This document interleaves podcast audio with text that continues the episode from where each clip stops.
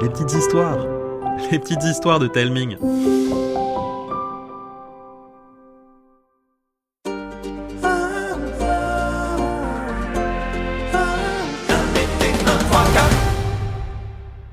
Salut, moi c'est Arthur et j'habite le meilleur village du monde entier. Et vous savez pourquoi? Parce qu'il regorge de légendes géniales. Aujourd'hui, je vais vous raconter l'histoire de Nimbé, le sculpteur de nuages. Nimbé n'est pas un peintre, un dessinateur ou un sculpteur ordinaire. Il est tout ça à la fois, mais son matériau de prédilection, ce sont les nuages. De ses longs doigts fins et délicats comme le vent, il les façonne comme de la pâte à modeler. Il sculpte tout ce qui lui passe par la tête. Là, un dragon flamboyant. Ici, un château majestueux, ou bien une gigantesque tarte.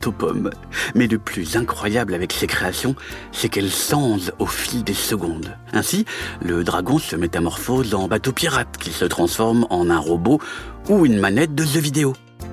Avec son talent, Nimbé transforme le ciel en un trouve géant où il s'amuse à casser ses créations au beau milieu de nuages.